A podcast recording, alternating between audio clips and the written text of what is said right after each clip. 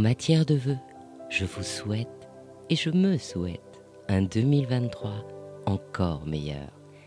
Cette année a été intense et complexe. On en attendait tant. La possibilité de voyager, de retrouver les proches était une liberté immense. Retrouver un espoir intense dans les affaires qui reprennent et une volonté de se donner à fond dans plein de projets. 2022 a été tout cela. Mais on oublie toujours que rien n'est jamais simple. On voudrait que tout arrive à flot et aisément.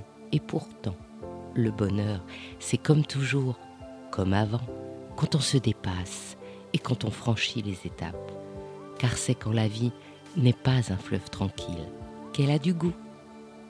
Décembre m'a laissé épuisé. Alors j'ai dû regarder en arrière. Et en regardant cette année, je suis touchée par vos messages, les longs coups de fil et les petits mots que nous avons partagés.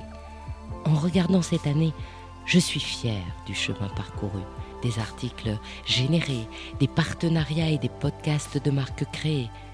Alors je vous remercie, vous, mes auditeurs, mes partenaires, mes clients. Je vous remercie de vos écoutes et de votre confiance. Je vous remercie de partager avec moi cet amour du bijou. Vous aussi, regardez cette dernière année et je suis sûre que vous serez fiers du chemin réalisé. 2023 sera encore meilleur.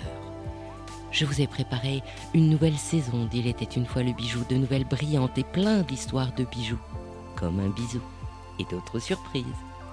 Dites-moi vos envies d'émission, vos projets podcast et bien sûr vos bijoux. Comme Jacques Brel, je vous souhaite des rêves à n'en plus finir et l'envie furieuse d'en réaliser quelques-uns.